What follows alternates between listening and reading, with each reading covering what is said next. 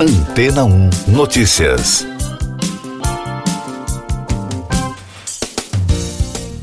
Bom dia! Economistas e organizações econômicas, como o Fundo Monetário Internacional ou o Banco Mundial, acreditam que provavelmente o pior em termos de inflação já passou, depois que a maioria dos países do mundo experimentou em 2022 aumentos de preços não vistos em quatro décadas, destacou uma reportagem da BBC. Entre os especialistas, não há dúvidas de que a inflação continuará a pesar no bolso de milhões de cidadãos neste ano, mas, ao mesmo tempo, deve registrar uma queda lenta nos próximos 12 meses. Quando esse período terminar, o FMI espera que a inflação mundial caia para 4,7%, pouco menos da metade do nível atual. Mas, claro, este indicador vai se comportar de maneira diferente em cada uma das principais economias do mundo. No Brasil, por exemplo, o último boletim Focus do Banco Central, que apresenta um resumo das projeções do mercado para a economia, a inflação oficial deve encerrar 2022 a 5,64%. E para este ano de 2023, deve haver uma ligeira queda, com previsão de 5,23%. O outro ponto em que os economistas concordam é que a desaceleração da inflação estará ligada à desaceleração do crescimento, o que causará sofrimento para as famílias na outra ponta.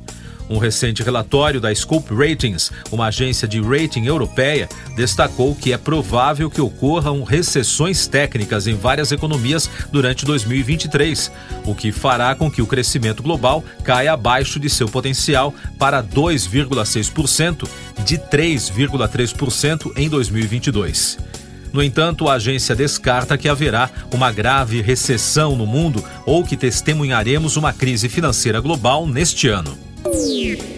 Mais destaques das agências internacionais no podcast Antena 1 Notícias, da France Press.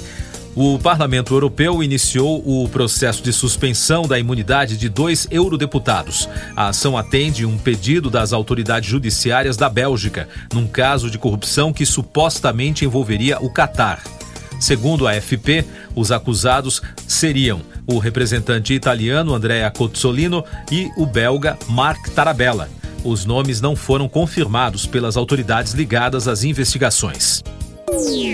16 pessoas morreram e 25 presos fugiram após o ataque contra uma penitenciária em Ciudad Juárez, no norte do México, segundo o balanço divulgado pelo governo local. Entre os mortos estão guardas penitenciários e detentos. Segundo o Departamento de Defesa mexicano, o ataque foi realizado por um grupo de narcotraficantes. Da italiana ANSA, Três ativistas ambientais foram detidos e outros dois foram denunciados após o grupo jogar tinta contra o Palazzo Madama, sede do Senado da Itália, em Roma. Eles vão responder judicialmente pelo protesto.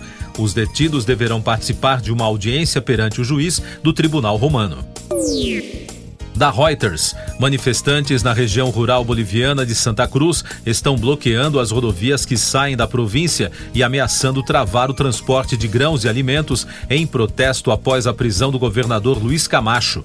A região é um reduto da oposição conservadora ao presidente socialista Luiz Arce. Já são seis dias de protestos violentos que contaram com milhares de pessoas, com noites de confrontos e veículos queimados. Da CNN. O líder norte-coreano Kim Jong-un pediu um aumento exponencial no arsenal de armas nucleares do país em resposta ao que ele considera serem ameaças da Coreia do Sul e dos Estados Unidos, destacou a mídia estatal do norte. Os comentários ocorrem após os militares locais testarem duas vezes no fim de semana um sistema de foguetes de lançamento múltiplo com capacidade nuclear que poderia atingir a vizinha do Sul, de acordo com o relatório da Agência Central de Notícias da Coreia. Eu sou João Carlos Santana e você está ouvindo o podcast Antena 1 Notícias, agora com os destaques das rádios pelo mundo, começando pelos Estados Unidos, com duas notícias da Fox News. O ator Jeremy Renner foi hospitalizado após um acidente no domingo, enquanto retirava a neve de sua residência em Reno, Nevada. Um porta-voz disse ao Deadline na segunda que o astro estava em condição crítica, mas estável. O tórax e uma das pernas do ator foram atingidos por uma máquina de remover neve. Segundo a Fox News Digital, Renner está com a família e recebendo cuidados excelentes. O outro destaque, a Rolling Stone divulgou sua lista atualizada dos 200 maiores cantores de todos os tempos, e muitos fãs sentiram a falta de nomes como o da cantora Celine Dion. A relação incluiu Billie Eilish na posição 198, Taylor Swift na posição 102 e Bruce Springsteen na posição 77, entre outros. No entanto, os fãs da canadense perceberam rapidamente que a cantora não estava na lista. De acordo com os editores, a relação mais recente da revista foi montada pela equipe de colaboradores que analisaram os últimos 100 anos da música pop para definir os resultados finais da americana iHeart. O integrante do duo 21 Pilots, Joseph Tyler, relembrou as dificuldades enfrentadas durante a produção de seu mais recente álbum, um momento considerado por ele uma das eras mais difíceis para a música ao vivo de todos os tempos. Ele publicou os comentários em uma retrospectiva de final de ano no Instagram. Quando a banda lançou Scale the Nice no ano passado, os músicos não tinham certeza se fariam uma turnê. Felizmente, a música ao vivo começou lentamente a voltar e a dupla, que conta ainda com Josh Dunn, acabou retornando aos palcos.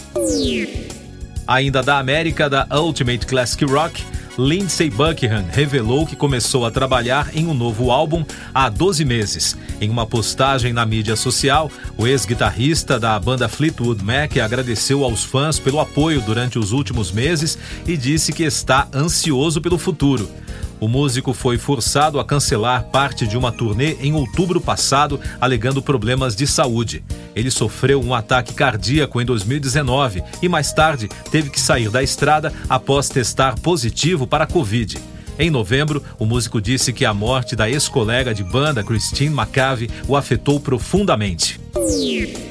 Siga nossos podcasts em antena1.com.br. Este foi o resumo das notícias que foram ao ar hoje na Antena 1.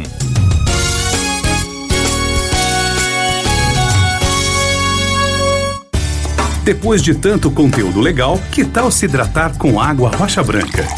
O consumo regular de água durante o dia traz benefícios para a saúde, como, por exemplo, manter a pele bonita e hidratada. Rocha Branca, da fonte direto para a sua depois de tanto conteúdo legal, que tal se hidratar com água rocha branca?